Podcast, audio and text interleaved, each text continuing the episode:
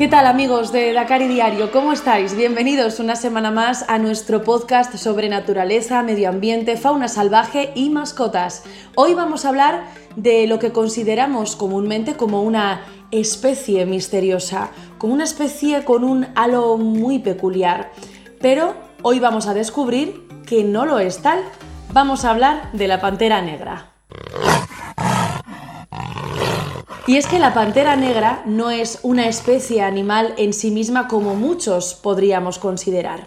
Esta imagen, la imagen de la pantera negra, responde realmente al melanismo, que es una variación del pigmento de la piel que se observa en diferentes grandes felinos. Es decir, ese color oscuro, ese color negro que da identidad a la pantera, en este caso a la pantera negra, lo que conocemos como pantera negra, puede venir dado a un leopardo, a un jaguar, a un león, al tigre e incluso al leopardo de las nieves. Si bien es cierto que la imagen de la pantera negra se nos asemeja siempre más a un leopardo o a un jaguar. ¿Por qué? Porque realmente son los que tienen este melanismo de manera más frecuente. La piel de lo que conocemos comúnmente como una pantera negra, como su propio nombre indica, es de color negro o marrón oscuro, pero es que además sus ojos también se tornan de colores más claros, bien sea esmeralda o incluso color miel. De hecho, si analizamos de forma exhaustiva, podemos ver que las manchas de estos grandes felinos, cada uno ya sabéis que tiene su propio pelaje, aún están presentes en la pantera negra, pero se encuentran ocultas por ese exceso de melanina, por ese color negro que al final es predominante en el animal. De hecho, la confusión sobre qué es realmente una pantera negra está instaurada a nivel global. En Sudamérica, por ejemplo, el jaguar es llamado pantera, mientras que en Norteamérica llaman así al género puma. En el resto del mundo, especialmente en África y en Asia, denominan así al leopardo. Es decir, como veis, hay una confusión global, una confusión genérica en lo que respecta a qué es realmente una pantera negra.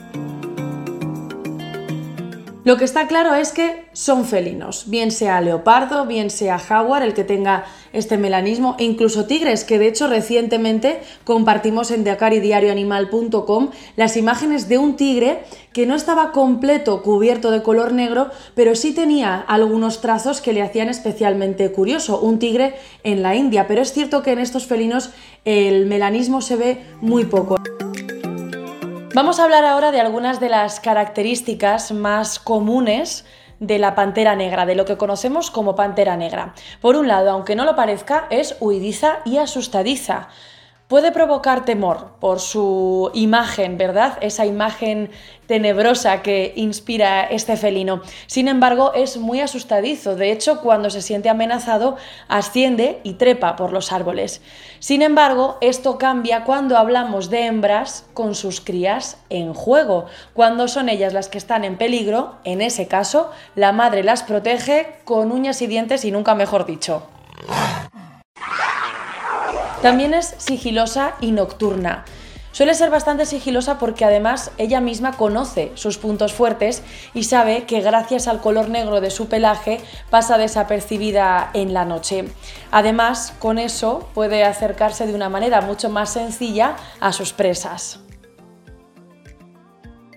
Y estas son algunas de las características más reseñables de la pantera negra. Cuéntame, ¿qué te ha parecido? ¿Sabías que la pantera negra como tal no era una especie, digamos, en sí misma y que todo viene producido por lo que se denomina melanismo? Espero que te haya gustado este podcast de hoy. Confío en tenerte aquí al otro lado el próximo martes. Ya sabes, nos vemos mientras tanto en dakaridiarioanimal.com con toda la información sobre naturaleza, medio ambiente y fauna salvaje. Un abrazo.